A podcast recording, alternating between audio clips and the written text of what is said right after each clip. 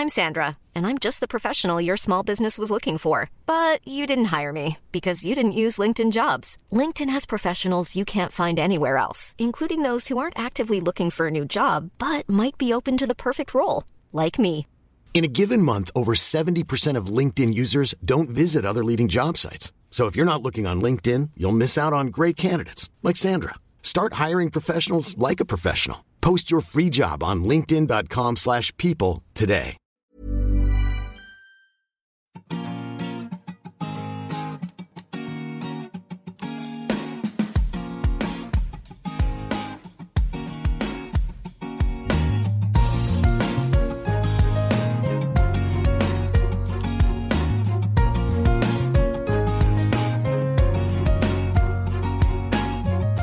Frauenstimmen.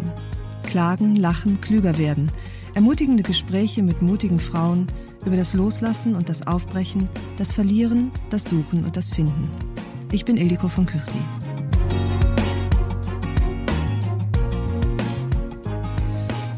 Jasmina Filali ist Schauspielerin, Bloggerin und wunderschöne Schönheitsexpertin. Ich bewundere sie sehr für ihr Wissen, für ihren souveränen Umgang mit Make-up und Pinseln und für ihre absolute Gradlinigkeit. Jasmina ist so ehrlich, dass es manchmal weh tut, ihr selbst und anderen, aber sie nimmt niemals falsche Rücksichten. Wir sprechen über Aussehen und Einsichten, über Schlupflieder und Löwenmütter, über Jasminas schwer zu verkraftende Kindheit und ihr tiefes Misstrauen der Welt gegenüber. Leicht und schwer, geschminkt und ungeschminkt. Mit Jasmina geht das alles.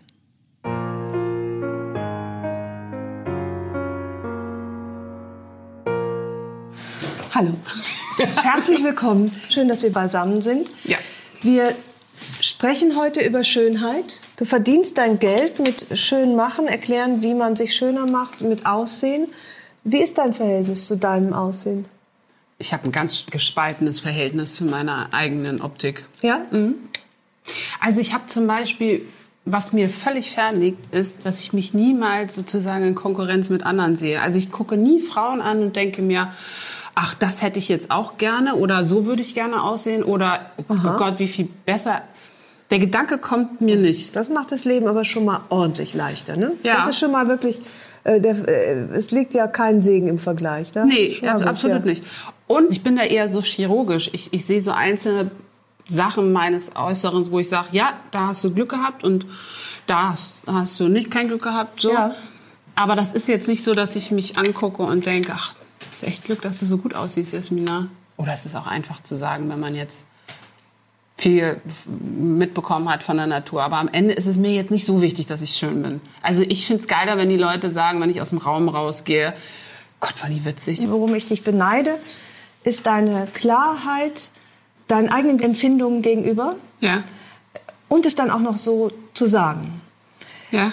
Ohne, äh, Was nett ist, weil das genau das ist, was mein Mann an mir moniert. ja, es ist ja auch nicht immer gut, das sagst du ja selber, dass du manchmal taktisch vielleicht nicht unbedingt durchdacht oder klug sprichst, aber ich, ich finde das wirklich toll, dass du so genau weißt, was du fühlst. Das ist ja nicht immer so leicht auszumachen. Äh, und es auch benennst. Und ich, war, ich erinnere mich an den äh, Shitstorm, den du abbekommen hast bei irgendeinem Video, wo es ging ums junge Aussehen, glaube ich. Sch- Möglichst schnell junge Aussehen. Und da würde ich acht Wochen nicht mehr aufstehen. Und dann hast du dich da hingesetzt und hast gesagt, so, alle Experten haben mir jetzt geraten, ach Jasmina, komm, geh gar nicht drauf ein, das ist nur unnötig Wind in die Segel derer, die du nicht irgendwie unterstützen möchtest. Und dann sagst du, aber wisst ihr was, ich bin so nicht. Ich sag jetzt einfach mal, wie sehr mich das nervt und wie sehr es mich nicht verletzt, einerseits, aber andererseits ich mir Sorgen mache um meine Tochter, um meinen Ja. Sohn, um, um all die jungen, verletzlichen Menschen. Ja, das stimmt. Und das hat mich einerseits beeindruckt und andererseits auch etwas traurig gestimmt, weil es ja auch, weil da auch mitschwingt, dass du auch allen Grund hattest, dir so einen Panzer zuzulegen. Und das sagst du ja auch. Du hattest jetzt nicht gerade die idyllische Kindheit. Oder woher kommt dieses, dass man dich so, dass man dich eigentlich nicht verletzen kann? Also ich glaube tatsächlich, das, was du eben gesagt hast, ich bin ja im Heim aufgewachsen und ich weiß noch genau, dass ich als ähm, meine Eltern waren ja beide Akademiker, ne? Und die hatten ganz andere Probleme, warum ich letztendlich im Heim gelandet bin. Aber ich sage mal, mein, der Grund, warum ich im Heim gelandet bin, war ein ganz anderer. Normalerweise hast du Kinder aus sozial schwachen Familien und so mhm. weiter. Und ich weiß noch, dass ich das erste Mal, als ich da war im Heim und irgendwie Stress hatte mit irgendjemandem, habe ich gesagt, so, und dann machen wir jetzt mal die Problemkerze an und lass uns drüber reden und so. Und ähm, kein Mensch wollte mit ihr reden, weißt ja. du? So und ähm, im Prinzip ist das die, die Jahre, die ich im Heim verbracht habe, waren Survival of the Fittest. So. Und da machst du dir keine Freunde, wenn du immer dein Herz auf der Zunge trägst und sagst, Mensch, mhm. und das ist das, du hast mich jetzt verletzt ja. und das sind meine Gefühle, sondern du musst möglichst das Gefühl geben, ähm, dass sich ein, ein, Streit mit dir gar nicht lohnt, weil du sie einfach fertig machst. so. Ja. Und das, da musste ich am Anfang tatsächlich so ein bisschen, als ich ähm, ausgezogen bin, lernen, dass nicht jeder dir irgendwie ähm, ans Leder will und nicht jeder dich fertig machen will und niedermachen will. Ah, also du hast schon da auch so ein grundlegendes Misstrauen, also nicht, du rechnest nicht unbedingt mit Wohlwollen. Ja, genau. Ja, genau. Warum das, auch? Ist es dir auch nicht genau. so viel begegnet? Nee, und, also und, und ich glaube, du bist auch nicht gut bedient. Also ähm, ich sage auch mal zu meiner Tochter, Vertrauen sollte man nicht verschenken. Also äh, misstraue den Leuten grundsätzlich von Anfang an, bis sie dir das Gegenteil beweisen. Und ich glaube, dass es ganz viele Eltern gibt, die ihren Kindern genau andersrum sagen. Ja, genau. genau andersrum. Und ich, ja. ich, aber das hat mich die Welt nun mal nicht gelehrt, dass dir mhm. äh, die meisten was Gutes wollen, sondern der Geg das Gegenteil ja, ist der Fall. Und deshalb ist es das, was ich meinen Kindern. Ich, ich gehe dir nicht, ich, ich sage dir nicht, geht äh, nur misstrauisch durchs Leben, mhm. aber habt erstmal seit reserviert und geht davon aus, dass man euch nichts Gutes möchte. Und der, ja, wenn sie euch überraschen und vom Gegenteil überzeugen, seid ihr positiv überrascht. Ja. Aber es entspricht so tatsächlich überhaupt nicht dem, wie ich die Welt sehe und äh, wie ich meine Kinder erziehe. Aber das ist natürlich eine Frage dessen, was einem begegnet ist in, in jungen genau. Jahren und womit man sozialisiert ist. Hm. Das würde mich auch mal interessieren, weil ich mich so selten mit anderen Frauen irgendwie über, also ernsthaft darüber unterhalte, mhm. was, was denen wirklich wichtig ist, irgendwie, was sie ihren Kindern sagen und was sie mhm. sich wünschen, wie sie mal werden, die Kinder. Also die Kinder, die mit 18 irgendwie ihren Koffer in die Hand nehmen, wie, wie sehe das perfekte Kind aus und was, was möchtest du irgendwie in denen mhm. wiederfinden? Ähm, können wir ja irgendwann ein andermal machen. Ich merke nur, dass ich äh, ich schon jetzt weiß, was ich alles falsch mache mit meinen Kindern. Und auch da habe ich bei dir den Eindruck, dass du wahrscheinlich auch, was deine Erziehung äh, angeht, die Werte, die du mitgibst, wahrscheinlich auch sehr konsequent und klar bist. Weil ich weiß, dass ich meine Kinder zum Beispiel viel zu sehr bemuttere und ihnen viel zu sehr abnehme. Ja. Äh, einfach weil ich erstens denke, ach, sind die süß, ich mache es lieber selber. Geht ja auch schneller, wenn ich selber mache. Ja. Ähm, und ich weiß genau, ich tue ihnen keinen äh, Gefallen. Ja. Meine Söhne sind die Klassiker, die, nach, die ausziehen und denken, komisch, der Mülleimer geht ja gar nicht von selber leer. äh, und die Spülmaschine räumt sich nicht von alleine aus. Also klasse, das weiß ich jetzt schon. Wobei ja. irgendwann haben es dann alle gelernt. Äh, oder eben nicht, wenn sie die richtige Frau finden, die Mama, die ihnen sagt, Schätzchen, ja, ich bringe dir auch natürlich bringe ich das Frühstück ans Bett, wenn deine Mutter das gemacht hat, bis du 18 bist. Klar. Bist du ganz, bist du auch da so klar, was deine Erziehung angeht, auch die deines Mannes? Also bei, bei meinem Mann bin ich ja gescheitert, obwohl ich äh, an ihm erfolgreich schon das eine oder andere ausprobiert habe. Aber am Ende des Tages versuche ich wirklich immer einen Schritt wegzumachen und, ähm, und zu denken, ich erziehe meine Kinder so, damit sie die Welt sie mag und ich dass ich sie mag. Weißt du, ich bin genetisch dazu verdammt, sie zu lieben, egal wie scheiße ja. sie sich benehmen. Und Aber gemocht werden, ist das für dich, ist das für dich ein wichtiges Kriterium, dass die Welt glaub, sie mag? Damit meine ich, dass du sozial bist, dass du oh, ja. empathisch bist, dass du, weißt du, mhm. das sind ja Dinge, warum Menschen dich mögen, weil mhm. du dich nicht nur um dich selber kreist und so weiter. Und natürlich also nicht ein Gefallen wollen, nee, sondern ein, ein, ein akzeptieren. Freundlicher Mensch genau, sein, Welt genau. Ja, so und ja. ich, ich möchte eben, ähm, dass dass sie es einfacher, das macht das Leben einfacher, wenn mhm. du weißt, wie du dich ähm, zu verhalten hast. Und natürlich hätte ich gern mal als Sechsjährige gesagt, ach Gott, das ist ja süß, ne? Ähm, der der weiß schon, was er will und so. Das ist mit sechs süß, aber mit 16 ist das nicht geil, wenn du mhm. so einen Egoman da irgendwie mhm. hast, der keinen Bock auf gar nichts hat und nicht weiß, wie er sich innerhalb einer Familie unterzuordnen hat. Mhm. So mhm. und das ist mir schon wichtig, dass sie das lernen. Ähm, und Thomas ist dann eher der Typ, der am Ende des Tages sagt, ach, macht doch, was ihr wollt. Und ähm, ich suche mir meine Schlachten sehr wohl aus mit meinen Kindern, aber die ziehe ich dann auch durch. Ja. Und das ja. ähm, hat, wenn du das ganz am Anfang schon irgendwie geklärt hast, dann hast du wenig Probleme irgendwie. Klingt, das klingt beneidenswert und strukturiert und dass du sozusagen den roten Faden nicht verlierst. Hast du auch ein Problem? Mit, mit meinem Mann ganz viele. Ach Gott sei Dank. Das ist der einzige, der nicht funktioniert, wie ich das gerne hätte. der ist so anstrengend. Wir, also wir sind jetzt 20 Jahre zusammen und ich denke auch, boah, also ich weiß gar nicht, ich hätte am Anfang keinen Pfifferling darauf gegeben, dass wir so lange zusammen ja? bleiben. Ich weiß, so anstrengend ist der Mann. Wirklich. Und ich hatte so eine ganz Also wahrscheinlich ist die. Kombination eher anstrengend zwischen euch. Oder hältst du dich da, sagst du... Ich du, finde, er ist mit jedem anstrengend. Also, also es hat gar nichts mit dir Das hat nichts mit mir. Das versuche ich ihm seit 20 Jahren zu sagen. Ah, Du bist okay. das Problem. Da spricht jetzt aus diesen Worten aus meiner Sicht nicht ganz so viel Beziehungsweisheit, wenn man nach 20 Jahren Ehe immer noch nicht kapiert hat, dass man auch einen eigenen Anteil an der Nein, hab ich Kompliziertheit des anderen hat. Habe ich einfach nicht. Das weiß ich jede Schuld von mir. Nee, tatsächlich ist mein, äh, ist mein ähm, Mann das gescheiterte Projekt, wenn es äh, um Erziehung geht. Bei meinen Kindern hat das wunderbar funktioniert. Aber offenbar auf schönste Weise gescheitert, denn ihr seid ja immer noch zusammen und äh, auch nicht von morgens bis abends ungern. Man wir letztlich, können uns äh, keine zwei Wohnungen leisten, daran liegt Wir sind noch zusammen. Alles andere kann ich mir nicht erklären. Du erzähltest eben, dass du im, äh, seit du zehneinhalb, mit zehneinhalb bist du ins Heim gekommen. Du sagtest, aus ungewöhnlichen Gründen, also weil du sagst, deine Eltern Akademiker, üblicherweise landet man da, weil man äh, aus einer schwierigen Herkunftsfamilie kommt. Schwierig war deine auch? Ja. Nehme ich an. Was war der Grund, Genau. dass du... Aber wie sagt der Deutsche, unter jedem Dach ein Ach. Ja. Genau. Also Akademiker oder nicht, ähm, auch da kann das äh, mies laufen. Du, ganz, ganz ähm, banale Geschichte. Meine Mutter ist ja Marokkanerin, ne? Weißt du das? Ja. Und die kam nach Deutschland und war komplett alleine in Deutschland und hat eben meinen Vater kennengelernt und der hat sie ziemlich schnell verlassen. Das heißt, sie war mit dem Kind allein. So. Und ähm, meine Mutter ist einfach manisch-depressiv. Also hochintelligent, aber manisch-depressiv. Und Ja. dann war das irgendwie himmelhoch jauchzend, zu Tode betrübt und so weiter.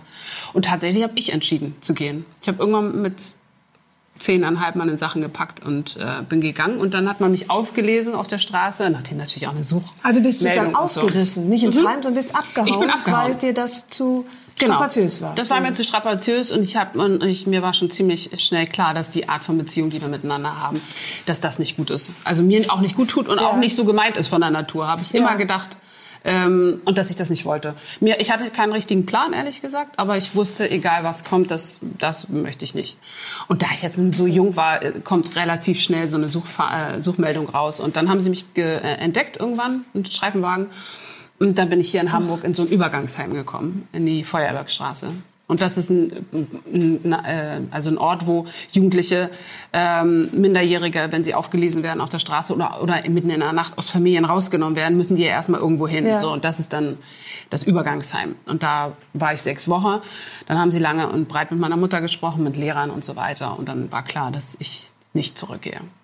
Und dann bin ich von da in das richtige, Und wie lange war dann, äh, da, dauerte deine Heimkarriere? Also bis, bis, Bis 18. und dann warst du eine junge Frau, die sich auf sich selbst aufgepasst hat. Du bist nicht mehr zurückgegangen. Nein, ich bin nicht mehr zurückgegangen. Ich bin rausgeschmissen worden. Und mit 18 wurdest du damals wirklich an deinem Ja. 18. Geburtstag musstest du das Heim verlassen. Und dann war ich ein bisschen planlos. Das ist, der, sagen, das ist ja auch. das ist ziemlich hart gewesen, Ja. weil du sie dir auch kein Geld und gar keinerlei Unterstützung geben. Und da war, das ist der einzige Grund, warum ich angefangen hatte zu modeln, aus purer äh, Notwendigkeit. Weil ich damals in einer Zeitschrift so Model-Contest teilnehmen konnte und dann stand ganz unten, äh, Unterkunft wird gestellt. Sag ich, bin ich dabei. Du hättest mir auch irgendwie einen Job als äh, Mechaniker anbieten Ja. können, solange da unten steht irgendwie, äh, Unterkunft wird gestellt. Und so habe ich Und deine angefangen. Mutter hat das verkraftet, diese Trennung? Das ist ja auch hart. Äh, Ja, das hat sie verkraftet. Also mal mehr, mal, mal weniger, aber ich glaube im Großen und aber Ganzen. sie lebt noch. Ihr habt, ein, ihr habt eine Beziehung zueinander in irgendeiner Form. Ihr, Sie lebt noch. seid ihr gut miteinander? Oder? Also sie lebt zwei Straßen weiter. Ah, okay. ja. genau. Ja. also mal so, mal so. Ja. Wow, ja, das ist natürlich eine ähm, äh, hürdenreiche Kindheit. Ja, aber das trotzdem hatte ich so, deshalb hatte ich ganz bestimmte Vorstellungen, wie ich es mal anders machen Ja. würde, wenn ich mal Kinder habe. Und ich habe, ähm, wie sagt der Franzose, früher hatte ich fünf Prinzipien und keine Kinder und jetzt habe ich äh, fünf Kinder und keine Prinzipien mehr. so ungefähr ist das. Mir alles ganz toll vorgestellt. Mhm. Vieles davon habe ich ähm, tatsächlich umgesetzt, einfach weil ich am Ende des Tages glaube, du kannst nicht viel falsch machen, wenn du deine Kinder liebevoll erziehst, wenn du sie liebst und wenn du sie respektierst und sie nicht niedermachst, dann ist das schon die halbe Miete. Na, und so gesehen hat deine Mutter hat ja nichts falsch gemacht. Deine Mutter war krank. Ja, genau. Mhm. Ja, genau. Das auch noch.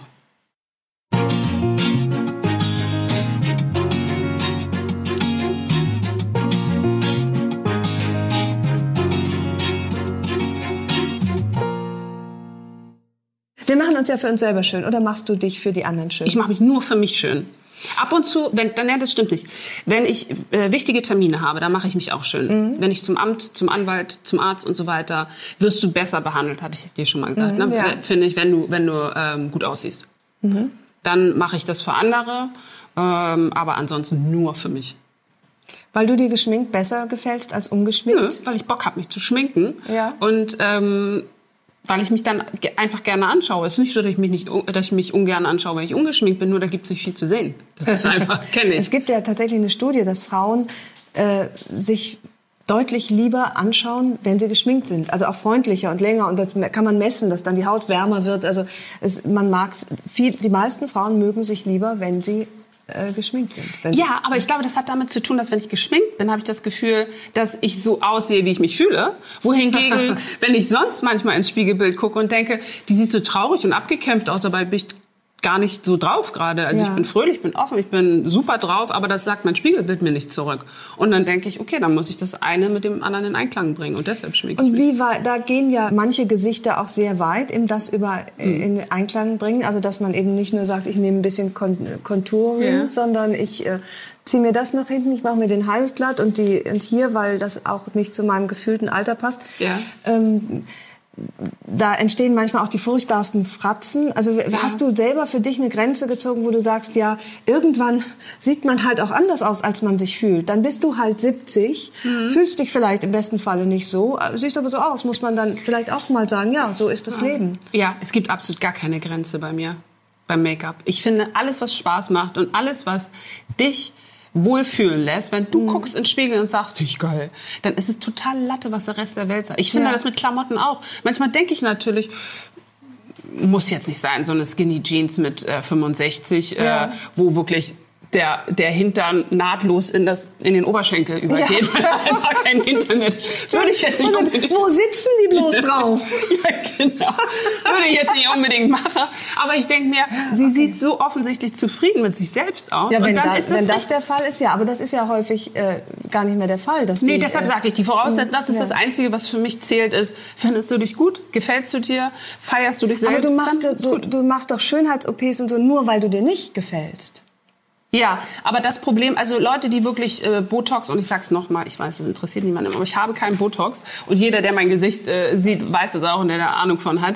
Ähm, bei Botox ist tatsächlich, und das habe ich letztens auch unter einem Kommentar geschrieben, da hat jemand geschrieben, Mensch, diese Botox-verseuchte äh, äh, Fresse oder ja. wo ich noch geschrieben aber jetzt mal ganz ehrlich, wenn es denn so wäre, mhm. dass ich mit Botox, dass ich Botox habe, dann, dann setzt es ja voraus, dass ich eine Frau bin, die mit ihrem Äußeren so unzufrieden war, mhm. dass sie diese Schmerzen und diese, dieses Geld auf sich genommen hat, um besser zu wirken. Wenn ich das dann immer noch nicht hübscher bin, dann habe ich doch eher dein Mitleid verdient, mhm. als dass du mir mhm. noch einen überbrätst. Also ich verstehe da den Ansatz irgendwie nicht. Ich glaube, dass der Ansatz ist, ich habe ja auch mal alles ganz viel machen lassen für so einen mhm. Versuch und war mhm. blond und gebotox und hatte Filler äh, hier in dem, in in den verschiedenen Nasolabialfalten. Und ähm, was ein bisschen das Problem ist, dass dass das so die Sehgewohnheiten verändert, wenn man, mhm. wenn man ständig gemachte Gesichter sieht mhm. und man das dann für schön hält ohne selber dem entsprechen zu können. Es sei denn, man legt auch nach. Das heißt, du äh, stehst als normal ungemachte 50-Jährige mhm. äh, neben einer gemachten 60-Jährigen mhm. und die sieht jünger aus als du. Dann, da, das gerät alles in so eine Schieflage. Wie soll man sich da noch fühlen mit seinem eigenen Gesicht? Das ja. ist wie ungedopt bei der Tour de France. Oh, ja, ja. Und alle anderen sind gedopt. Dann kommst du als Letzter ins Ziel und denkst, ja, aber ich bin doch authentisch. Die, die, die, ich, ich halte mich an die Regeln ja, genau. und ihr nicht. Ja, ja. Also da sehe ich so ein bisschen, ich will das auch nicht verurteilen, aber ich, mhm. ich habe ich hab mich äh, gar nicht wohlgefühlt mit diesem Gesicht, das mir überhaupt nicht mehr entsprochen hat. Ich habe in den Spiegel geguckt und dachte, ja, das sieht womöglich äh, mhm. besser aus nach mhm. irgendwelchen Kriterien äh, oder nach, nach, nach, mhm. ganz, nach quasi objektiven Kriterien. Ähm, aber ich erkenne mich gar nicht mehr so richtig. Ja. Also ich muss ganz ehrlich sagen, dass ich noch nie eine Frau angeguckt habe. Äh, also entweder habe ich wirklich Mitleid, weil ich denke, wenn so viel gemacht ist, ist das ja nur im Prinzip äh, eine äußerliche oder ein visuelle ähm, äh, Statement, dass es ihr nicht gut geht. Weißt du? Also ich meine, natürlich kannst du hier mal ein bisschen und da mal, aber wenn du ganz offensichtlich jemanden hast, der tausend Sachen gemacht hat, dann schreit das doch förmlich danach, dass, dass sie unzufrieden und unglücklich ist. Dann hat sie mein Zumindest Mitleid. war mit ihrem Gesicht. Vielleicht ist sie dann ja zufrieden. Also kann ja sein, ne, dass man. Dass Genau, man, dann äh, hat sie mein Mitleid, obwohl sie es gar nicht braucht. Ja, weil sie-. Ja. Aber, ähm, aber es ist, es, ich, ich, es ist nicht so, dass ich, ähm, ich verurteile das nicht und ich werde Mhm. das ganz sicher in meinem Leben auch mal machen, wenn ich irgendwann das Gefühl habe, so, das, was ich im Spiegel sehe, äh, kann ich selbst mit Make-up nicht mehr retten und es äh, korrespondiert einfach nicht mehr mit meinem ähm, mit meinem inneren Bild von mir selbst, dann Ja. werde ich das sicher mal machen. Aber bisher habe ich Aber es ist so ein aussichtsloser Kampf, weil letztlich irgendwann siehst du nur noch aus wie eine Alte, die Angst hat vom Alter und sich deswegen dagegen stemmt, oder? Also, Absolut. Ähm, also es gibt ganz wenig Frauen, von denen ich sage, du siehst ihnen das Alter an. Aber natürlich haben sie so ein bisschen hier und ein bisschen da. Das ist, glaube ich, die große Kunst. Also, Aber ehrlich gesagt, es gibt einige Frauen, die, denen du genau ansiehst, oder ich genau ansehe, wie alt sie sind, und ich weiß es auch, äh, 70, 60, Mhm. 80, die nichts gemacht haben und aus meiner Sicht wunderschön sind. Mhm. Ja, das stimmt. Weil irgendwann, finde ich, verabschiedet sich äh, ja sowieso die, die äußerliche Schönheit und dann, äh, dann übernimmt quasi der Charakter und das Innere und das, das, äh, das möchte ich mir auch irgendwie nicht verhunzen. aber das ist trotzdem auch wieder so, äh, äh, so ungerecht, weil nicht jeder sieht mit 70, obwohl er nichts gemacht hat, noch toll Das aus. stimmt. Und wenn du natürlich von Aber da kommst du auch Natur- nicht mehr drauf an so sehr. Ich bin ja Anfang 50 und ich finde ein, eine echt angenehme Nebenerscheinung des Älterwerdens ist, dass ich von meinem Körper und auch meinem Gesicht bestimmte Sachen nicht mehr erwarte, dass die Mhm. auf bestimmte Weise gut aussehen. Das ist so ein angenehmes Loslassen. Ja. Mein Lieblingskörperteil, den gibt's nur noch in Erinnerung. Aber ehrlich gesagt ist die Erinnerung so angenehm, dass ich mich immer noch über meinen Po freue. Auch wenn er längst äh, aus der Form geraten ist und wirklich nur noch rudimentär an das erinnert, was er mal war. Ich freue mich immer noch, den zu sehen. Weil er, äh, weil er, wie gesagt, das ist wie in einem alten Fotoalbum blättern und da denkst du, ach guck mal, so hübsch habe ich mal ausgesehen. Ist auch, Ja, auch ich weiß, dass das Lustige ist. Ich wollte sowas Ähnliches sagen. Allerdings wollte ich sagen, was wirklich. Ich habe wirklich als schöne Brüste. Und es ist so schade, dass ich die nicht zeigen kann. Wirklich. To- Also, ich glaube, dass die einfach toll sind. Aber ich kann sie ja auch nicht ständig irgendwie oben ohne damit rumlaufen. Nee, das ist auch ein bisschen aufdringlich. Ne? Nee, ich kann auch nicht ständig ohne Hose rumlaufen. Ich glaube, ich glaube, ich habe ich hab, Aber du hast gestillt und ich habe mit meinem Po definitiv nicht gestillt und trotzdem sind deine hab noch nicht schön. gestillt. Du hast nicht gestillt. ich konnte nicht stillen. Ja, da sind sie natürlich auch nicht malträtiert worden. Ja, das stimmt allerdings. Ja, das gehört natürlich leider zur Jugend mit dazu, dass äh, man mit Dingen unzufrieden ist oder nicht zu, sie nicht zu schätzen weiß, ähm, sie aber hat und äh, du sie dann schätzt, wenn du sie nicht mehr hast. Ähm, Ja, das stimmt. das lässt sich leider nicht mehr ändern. Ich würde mir jetzt natürlich wünschen, dass ich noch mal so schlank wäre wie zu der Zeit, als ich mir zum ersten Mal dick vorkam. Ja. Absurd, was ich, wobei ich habe spät angefangen, mich auch für meinen Körper zu interessieren. Das, wie gesagt, Aussehen und so, das war nicht bei uns an erster Stelle. Mein Vater konnte mich ja nur hören. Und dass ich mir überlegt habe, was wiege ich oder wie sehe ich, wie sieht mein Körper aus? Sieht der, Ist der gut genug für, für wessen Ansprüche auch immer? Das ähm, kam zum Glück eigentlich erst relativ spät, aber dann auch mit Okay. Macht. Ja, ja. Und dann gab es eigentlich immer irgendwas auszusetzen. Also ich weiß ja, dass ich, als ich ins Heim gekommen bin, war ich ja zehneinhalb und ähm, habe relativ schnell Busen bekommen. Ne? So mit zwölf fing das bei mir schon Ja. an zu wachsen. Und was ich unglaublich doll vermeiden wollte, war überhaupt als Frau aufzufallen im Heim. Weil ich ja vorhin schon gesagt habe, du versuchst immer so ein bisschen unterhalb des Radars zu fliegen, damit du irgendwie nicht auffällst. Und irgendwie habe ich schon relativ schnell herausgefunden, dass eigentlich die meisten Probleme entweder von Drogen, Alkohol oder um Sexualität sich drehen. Ja. Und deshalb wollte ich um, ums Verrecken nicht als Frau wahrgenommen werden. Und dann habe ich angefangen, mir meine, meine ähm, also sich bildende Brust praktisch einzubandagieren, wegzudrücken. Und habe, und das habe ich leider bis heute beibehalten, ich habe eine unfassbar schlechte Haltung. Statt Brust genau, raus, anstatt Brust Brust, rein. raus, genau. Und ich habe natürlich von, also ne, von Natur aus Ja. einfach auch sehr viel. Ja. Und es äh, wuchs wahnsinnig schnell. Und deshalb habe ich immer so die Tendenz, auch noch heute. Ich sehe manchmal Fotos von mir, weißt du, mega Make-up, tolle Abendkleid. Und dann stehe ich da so, ne? Könnte ich mir von hinten in den Nacken hauen. Aber das ist, kriegst du nicht mehr raus. Das kriegst ist du nicht mehr raus, ja. Wenn, wenn, wenn das sozusagen ein Erlebnis in deinem Mhm. Großwerden geworden ist, dann kriegst du es nicht, ist es für immer drin. Schade. Sehr schade. Ja. Ilko, wofür machen wir das eigentlich? Für mein Tagebuch, das jetzt gerade erscheint im Dezember. Das ist ein Buch nicht nur mit leeren Seiten, sondern mit auch von mir gefüllten Seiten und letztlich eine Aufforderung zum Schreiben, zum In sich gehen, zum seine Stimme auf dem Papier zum Klingen bringen, weil ich ganz sicher bin, dass Schreiben, und zwar egal wie gut, Ja.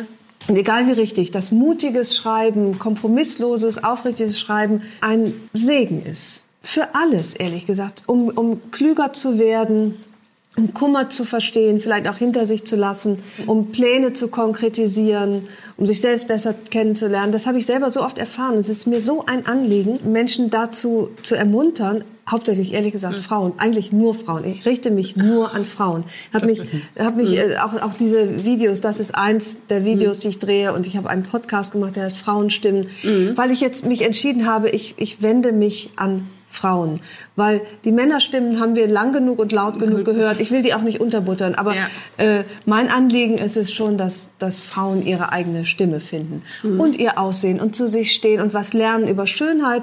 Wie schön möchte ich sein? Wie schön muss ich sein? Wie schön muss ich vielleicht nicht mehr sein? Und ähm, das ist mir wirklich eine Herzensangelegenheit. Und deswegen ist dieses Tagebuch, es wird Zeit, das Tagebuch zum Lachen, Klagen, klüger werden. Das habe ich richtig verstanden. Das muss ich einmal zusammenfassen. Da steht schon Anekdoten von dir drin, aber du animierst die Leute selber zu, äh, in dieses Buch selbst reinzuschreiben. Ja, also Nicht ein bleibt- genau. externes Buch zu nehmen, Nee. sondern in dein vorhandenes werden mehrere Seiten ja. sein. Okay. Ja, ja. Es ist ein, das ist ein Tagebuch mit Texten auch von mir, die Ja. aber im Grunde so ein bisschen Ah, der rote Teppich für die eigene Schreibe sein soll. Ach, das finde ich eine super Idee. Das, also ehrlich gesagt würde ich das trotzdem gerne meinem Ehemann geben, weil ich immer gemerkt habe, dass er total davon profitiert, wenn der mal was niederschreibt. Also, Ja. also Ich glaube, dass das jeder tun würde. Also Ja. das sind natürlich auch für Männer erlaubt, aber tatsächlich entdeckst du Gedanken, die du nicht denken würdest, wenn du sie nicht aufschreiben würdest. ja, Man ist oft viel klüger im Geschriebenen als im Kopf. Ja. Und dann, das äh, finde ich, ist eine wirklich bahnbrechende und wichtige Erkenntnis oder eben ein Weg zur Erkenntnis. gut, dann werde ich mir auf jeden Fall das Buch am, äh, im Dezember holen, wenn es rauskommt. Es wird Zeit, das Tagebuch, ja? Ja. Okay, ich habe ja das Buch schon gelesen, was ich Ja. ganz toll fand. Habe ich übrigens auch vorgestellt. Hast du? Na, egal. Ich Schleim. Nein, vielen Dank. Ich habe viel gelernt über innere und äußere Schönheit, und dass das im besten Fall zusammenpassen sollte.